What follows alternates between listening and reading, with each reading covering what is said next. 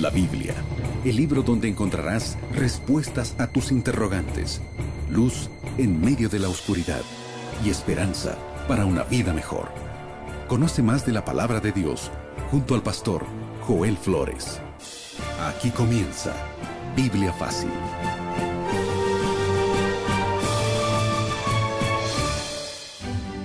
Es así que con tanta alegría, satisfacción por la bendición que tenemos de poder abrir la Biblia, hoy te saludamos. A ti, mi querido amigo y amiga que está sintonizando este programa, ya comenzó Biblia Fácil y sabes que este programa abrimos la palabra de Dios, leemos el texto bíblico y profundizamos nuestro conocimiento sobre la mayor revelación de Jesucristo, hoy mostrado en el libro de Apocalipsis. Bienvenido, hoy vamos a estar hablando sobre un tema tan importante y qué bueno es que tú puedas estar allí sintonizando el programa. Un grande abrazo para ti y ahora ya, ya, estoy saludando también a Aileen. ¿Cómo estás, Aileen? Muy bien, Pastor Joel, qué gusto saludarlo a usted y saludar a nuestra querida audiencia que nos acompaña programa a programa aquí en Biblia Fácil. Es un privilegio juntos abrir la palabra de Dios. Así es, qué privilegio que tenemos esta libertad. Hoy estamos, tenemos esa libertad para poder abrir la Biblia.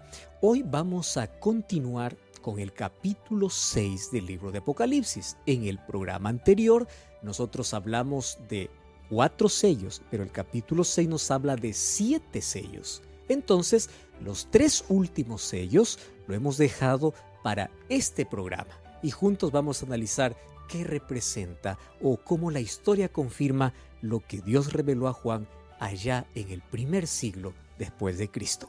Como siempre, te ofrecemos un curso bíblico para que puedas acompañarnos en este estudio. Es totalmente gratis y se trata de Pastor Joel, se trata de este valiosísimo material que tengo aquí en mis manos, por cierto, titulado Apocalipsis. Esta revista está a tu disposición de forma totalmente gratuita. Este es el material que estamos estudiando en esta temporada de Biblia Fácil y puede ser completamente tuyo, sí. Y también, como siempre digo, completamente gratis. Es un regalo de nuevo tiempo para ti, para que puedas estudiar con el programa y con este material en mano. Así es, entonces no hay excusa como para no solicitar ese curso. ¿Cómo lo puedes hacer? A través de nuestro número de WhatsApp, más 5512 9810 1460. Te repito una vez más, más 5512 9810 1460. Y como siempre, tenemos un lugar donde te esperamos, un lugar cálido, un lugar donde tú podrás aprender más del amor de Jesús. Te invitamos a buscar una iglesia adventista del séptimo día. Si tú no conoces alguna, aquí tenemos una dirección para ti. Anota muy bien esta dirección, este sitio web, Voy a repetir, encuentreunaiglesia.com. Allí digita el nombre de tu ciudad y a continuación te saldrá toda una lista de las direcciones de las iglesias adventistas en esa zona y tú podrás ver cuál es la que te queda más cerquita. Así que visítanos que te estaremos esperando con los brazos abiertos. Después de 65 años, allá desterrado en la isla de Patmos, Juan recibe una visión. Es Cristo que se presenta es Cristo glorificado. Y cuando se presenta le dice, no temas, yo estoy aquí contigo, yo soy el que estuvo muerto y ahora estoy vivo, yo soy el vencedor. Yo tengo un mensaje. El mensaje está descrito en los capítulos 2 y capítulo 3 del libro de Apocalipsis. Ese mensaje fue dado para siete iglesias. Quiere decir, el pueblo de Dios a través de momentos específicos en la historia. Ese pueblo que Cristo allí instituyó cuando estuvo aquí en la tierra, comenzando con los doce apóstoles, pasaría por siete periodos y para cada periodo Dios tiene un mensaje especial. En el capítulo 4, Juan es invitado a entrar por una puerta, que es la puerta del santuario celestial, para poder ver qué acontecería en la historia y cómo esto afectaría al pueblo de Dios. Sin embargo, en visión, Allí puede ver que alguien tiene un libro sellado en su mano, pero nadie puede abrir, hasta que aparece el león de la tribu de Judá o el cordero, que representa a Jesús. Él es digno de abrir sus sellos. En el programa anterior hablamos de los cuatro primeros sellos y hoy te invito para que juntos podamos descubrir los tres últimos sellos. Para abrir la Biblia, vamos a pedir la dirección de Dios a través de la oración. Querido Dios, estamos listos para poder comprender una vez más el mensaje que tienes para nosotros en este día. Colocamos nuestro corazón en tus manos, queremos ser iluminados por tu Santo Espíritu y queremos comprender esta preciosa verdad que va a traer esperanza, consuelo y fortaleza a nuestro corazón. Acompáñanos en este estudio, guíanos en él, en el nombre de Jesús. Amén. Siete respuestas a siete preguntas en siete minutos. Estamos listos para una vez más abrir nuestras Biblias y aclarar nuestras dudas a la luz de la palabra de Dios. Veo que el pastor Joel ya tiene Biblia en mano. Y estamos en el capítulo 6, Aileen. 6 del libro de Apocalipsis. Exactamente. Perfecto. Así que en casa nuestros amigos pueden abrir su Biblia. Vamos allí al capítulo 6 y recordar a nuestros amigos que esta es la segunda parte de eh, un tema que comenzamos que habla sobre los sellos. Los sellos son siete, hablamos de los cuatro primeros en el anterior, hoy vamos a los tres últimos. Así es, entonces ya para comenzar, queremos saber qué es lo que vio Juan cuando el Cordero abrió el quinto sello. Excelente, y para eso vamos a situarnos en el versículo 9 hasta el versículo 11, pero antes vamos de una manera brevísima a hacer un breve, breve, breve repaso de lo que ocurrió en los cuatro primeros sellos. Juan ve que salen cuatro caballos de diferentes colores. El primero es blanco, el segundo es rojo, el tercero es negro y el cuarto es amarillo. Estos periodos van en paralelo con las siete iglesias. Quiere decir que el caballo blanco representaría la primera iglesia que va desde el año 31 hasta el año 100. El caballo rojo desde el año 100 hasta el año 313. El caballo negro desde el año 313 hasta el año 538 y el caballo amarillo desde el año 538 hasta 1517. Entonces tenemos todo ese tiempo de historia. ¿Qué ocurrió durante todo ese tiempo? En el primer periodo, que es el caballo blanco, la iglesia se mantuvo firme, la iglesia no se contaminó, era blanco, salió venciendo y para vencer conquistó los corazones para Cristo. Es la iglesia del primer siglo, una iglesia ferviente, una iglesia de oración, una iglesia que predicaba, una iglesia donde los apóstoles dieron su propia vida por causa de su fe. Luego viene el caballo rojo, que significa discusiones, significa persecuciones. Murieron allí muchos mártires también por causa de su fe. Rojo significa sangre, conflicto, guerra. Pero ¿qué sucede? Después de esa guerra que paralizó en el año 313, cuando Constantino firmó el edicto de Milán, paralizaron las guerras o la persecución contra el pueblo de Dios y se cambió de estrategia. En lugar de perseguirlos, ahora hubo una unión entre el Estado y la religión. Y ahí vemos cómo Constantino se convirtió falsamente al cristianismo.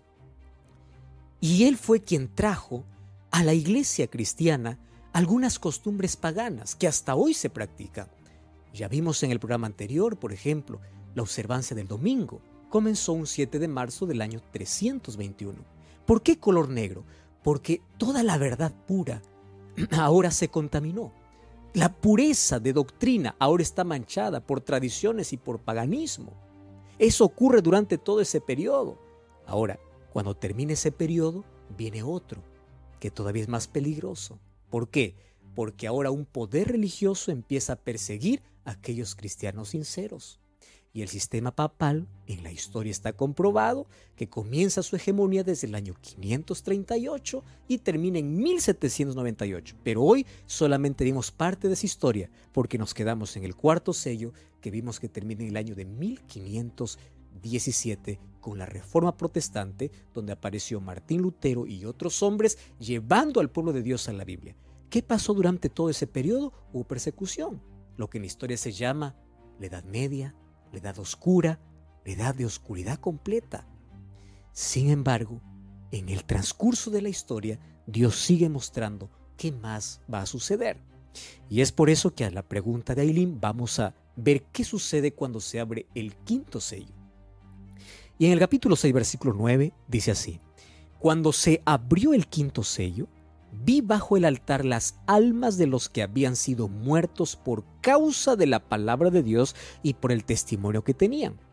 Y clamaban a gran voz diciendo, ¿Hasta cuándo, Señor Santo y verdadero, no juzgas y vengas nuestra sangre en los que moran en la tierra? Y se les dieron vestiduras blancas, se les dio que descansen todavía un poco de tiempo hasta que se completara el número de sus consiervos y de sus hermanos que también habían de ser muertos por ellos. O como ellos. Wow, acá hay detalles interesantes. En primer lugar, ¿qué cosa es lo que ve Juan? Almas. Y aquí para muchos esto puede causar confusión. ¿Cómo es que hay un alma debajo del altar? Primero nosotros tenemos que aquí analizar que la palabra alma en el contexto bíblico debe ser comprendido bíblicamente y no en la creencia popular. ¿Cuál es la creencia popular que tiene sus raíces en la filosofía griega? La creencia popular es que el ser humano tiene un cuerpo y tiene un alma. Esa es la creencia popular. Por eso es que algunos dicen que el alma es algo inmaterial, que sale cuando el ser humano muere, que se separa del ser humano. Pero cuando vamos a la Biblia, el concepto de alma en la Biblia no es ese. En la Biblia, alma no es algo inmaterial. Alma en la Biblia es el ser humano. Entonces, concluimos así. El ser humano no tiene un alma. El ser humano es un alma. ¿De dónde vino la creencia popular de que el ser humano tiene un alma? Pues fue el filósofo Platón. Platón decía que el alma está presa en el cuerpo y de ahí viene el dualismo, que tú tienes un cuerpo y tienes un alma. Pero cuando vas a la Biblia, vas a Génesis capítulo 2, versículo 7, dice que Dios cuando crea, sopla aliento de vida en la nariz de Adán, dice que Él es un alma viviente. No es que tiene, es, es un alma viviente. Ahora, para poder apoyarnos y ayudarnos mejor a comprender este texto, tenemos que revisar un poquito el idioma original. Y en el idioma original, esta palabra es traducida así, o el idioma original dice, es la palabra psiche. Psiche aparece unas 102 veces en el Nuevo Testamento, que para nosotros es traducido como alma, pero psiche en griego, en el idioma en que se escribió la Biblia, el Nuevo Testamento, equivale a ser viviente o persona. Entonces aquí la Biblia no se está refiriendo a algo que salió del cuerpo de los muertos, sino se está refiriendo a los muertos mismos. ¿Y por qué debajo del altar? El altar es una figura del santuario. Recuerda que en el santuario había dos altares, uno que estaba en el lugar santo y otro que estaba en el atrio. El que estaba en el atrio se ofrecían sacrificios de animales. Entonces, ¿qué cosa está diciendo aquí?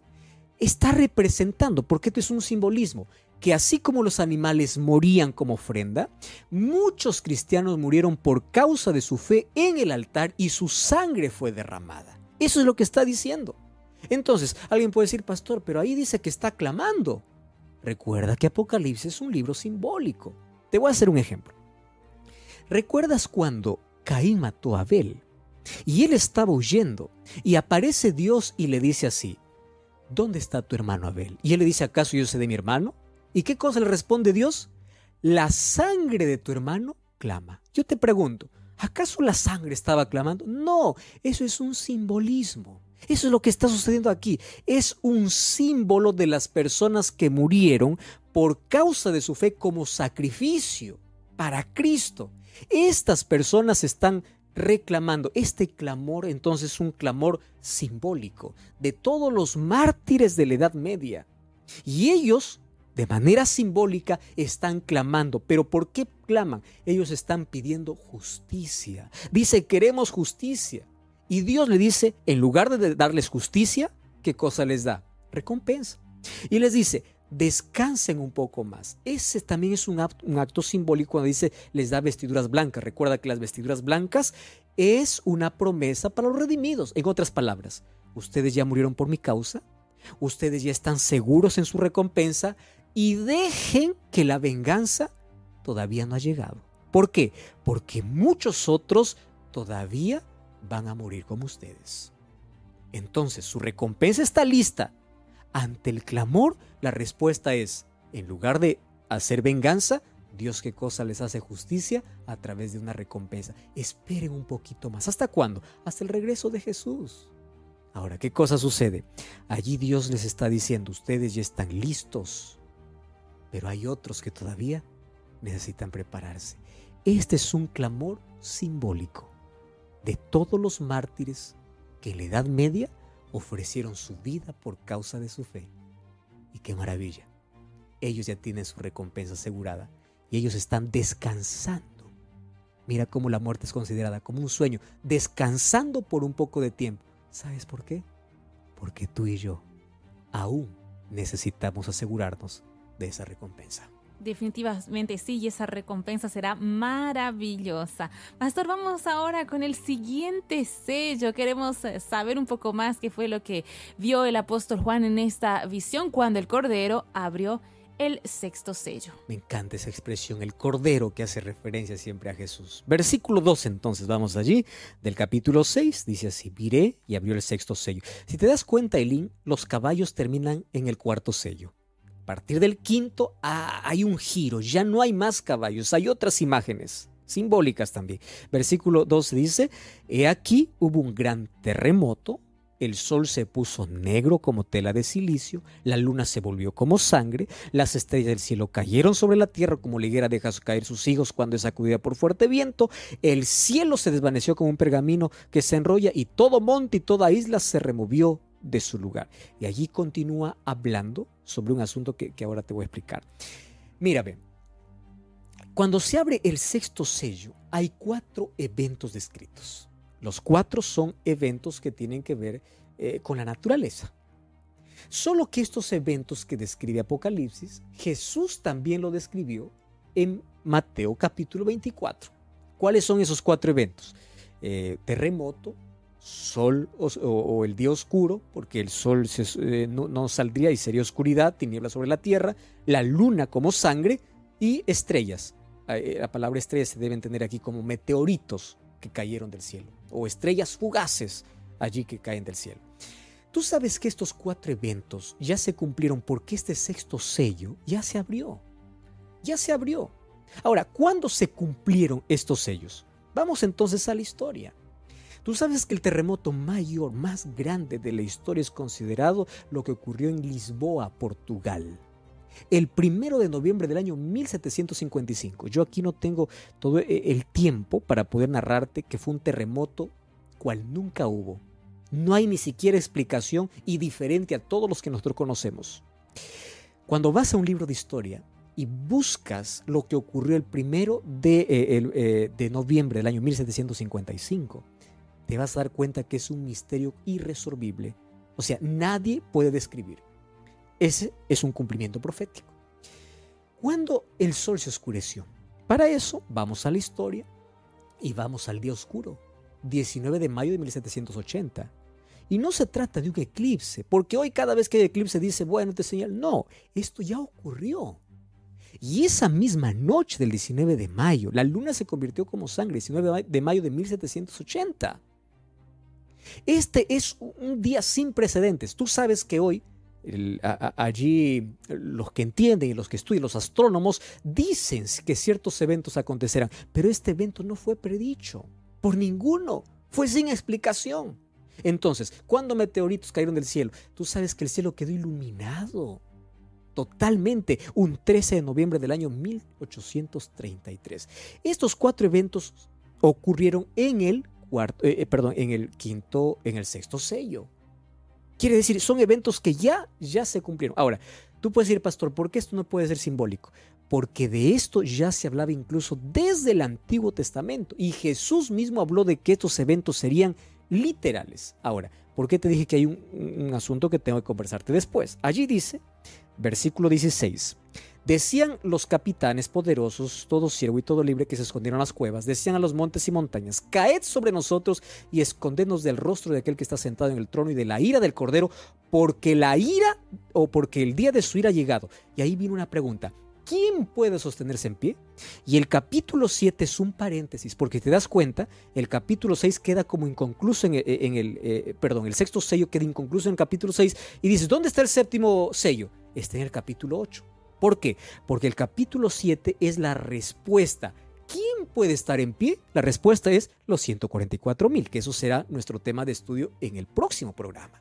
Esa es la respuesta. Entonces quiere decir que la distancia entre el sexto y el séptimo sello no es mucho.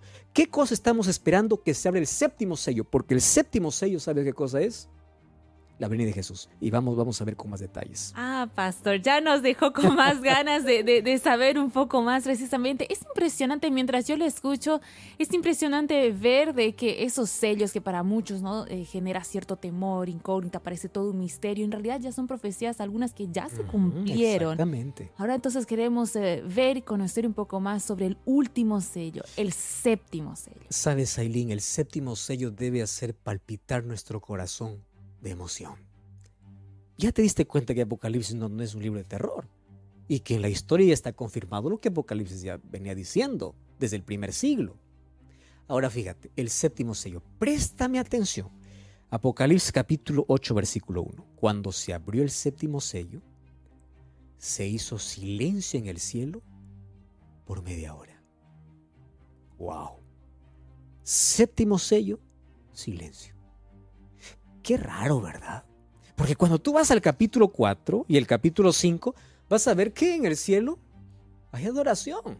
Los ángeles están adorando constantemente, los seres vivientes. Ahí encontramos los 24 ancianos. ¿Y por qué ahora, que el cielo primero estaba lleno de música, ahora está en silencio? Vamos entonces a que Jesús nos responda. Mateo capítulo 25, versículo 31, Jesús tiene la respuesta. Dice así, Mateo capítulo 25, verso 31. Cuando el Hijo del Hombre venga en gloria y majestad, todos los santos ángeles con él se sentará en su trono de gloria. Préstame atención. Cuando Jesús regrese a la tierra por segunda vez, ¿cuántos van a venir del cielo? Todos. Todos. Es decir, el cielo se queda totalmente vacío vacío completamente. No quedará ni un solo ángel, ni arcángel, ni serafín. Todos vienen. Pastor, ¿y por qué vienen todos? ¿Sabes por qué? Para reunir a las familias de la tierra. Porque hoy la muerte nos ha separado. No solamente, ah, no solamente la muerte nos arranca un ser querido. También hay distancias. Imagínate cuánta familia tiene separada en diferentes lugares. Los ángeles reunirán a todas las familias Iremos en familia al cielo. ¿Te parece extraordinaria esta idea? Y los ángeles vienen para juntar. Ahora, dice que hay silencio como media hora. ¿Por qué media hora? ¿Qué significa media hora?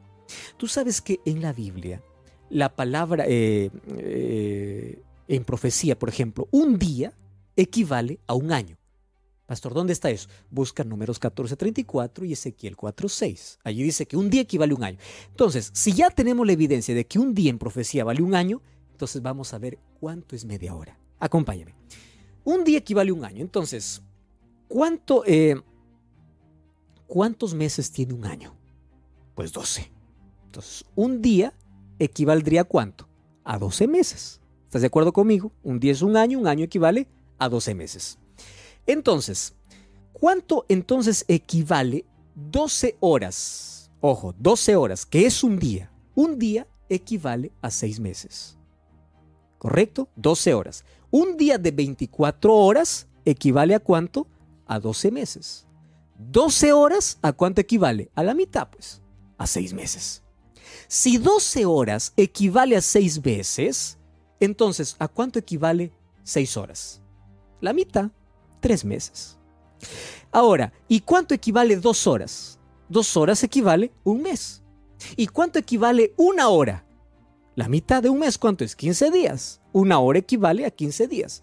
Y media hora. Media hora equivale a 7 días.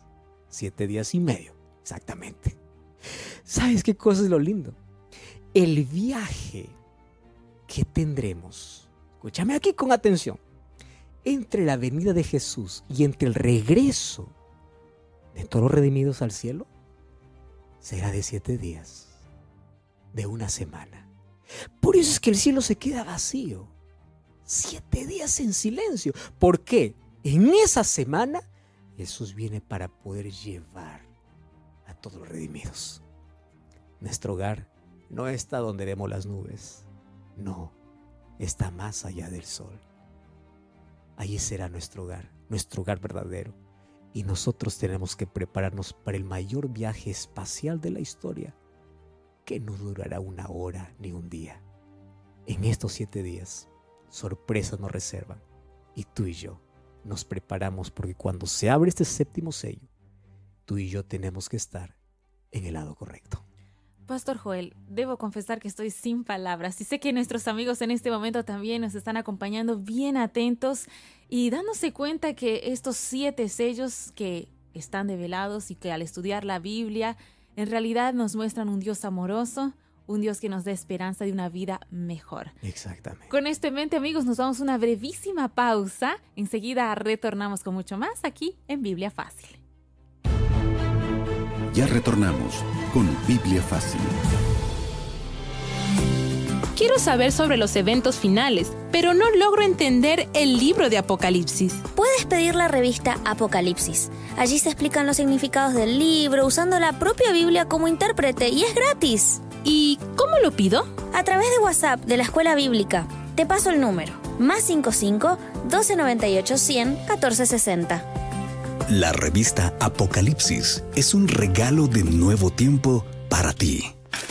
Amor, me enteré que los nuevos vecinos no conocen a nadie en la ciudad. Entonces pensé que podríamos invitarlos para ir con nosotros a la iglesia. ¿Qué te parece? Vamos a hacer eso y podemos aprovechar de invitarlos a almorzar aquí en casa. Yo me encargo. Busca una iglesia adventista del séptimo día más cercana a ti. Ingresa a encuentreunaiglesia.com y visítanos. Te estaremos esperando. Estás escuchando Biblia Fácil. Nuestra mayor esperanza tiene un día sin fecha. ¿Ya te diste cuenta que todas las cosas que esperamos nosotros estamos acostumbrados a fechar? El día del matrimonio tiene una fecha, el día que sales de la universidad tiene una fecha.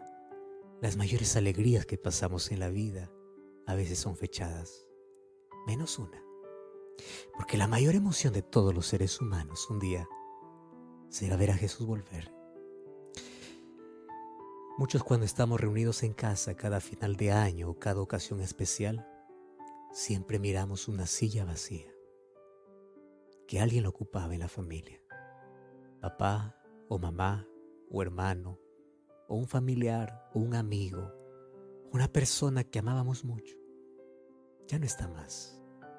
Lloramos mucho su pérdida y es imposible superar al 100% el dolor.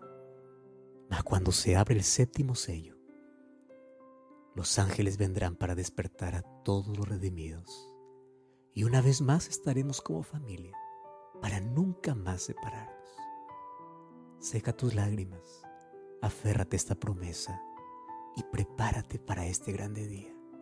El mayor encuentro cuando Jesús venga no solamente será con las personas que perdimos. Nuestro mayor encuentro será cuando podamos ver cara a cara a Jesús, podamos ver las cicatrices de los clavos y ver todo lo que hizo para salvarnos. Por eso hoy nuestro corazón tiene que estar dispuesto a aceptar a Cristo como nuestro Salvador que este Dios que tiene el control de la historia también pueda tener el control de la vida. ¿Quieres colocarte en las manos de Dios? Cierra tus ojos, vamos a orar. Querido Dios, entregamos nuestra vida.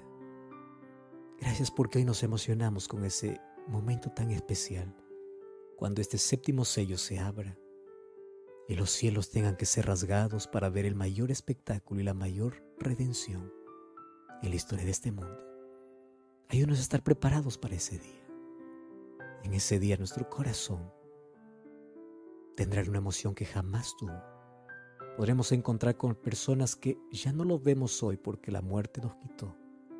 Pero nuestra mayor satisfacción será estar cara a cara frente a ti y agradecerte por todo lo que hiciste en nuestro favor.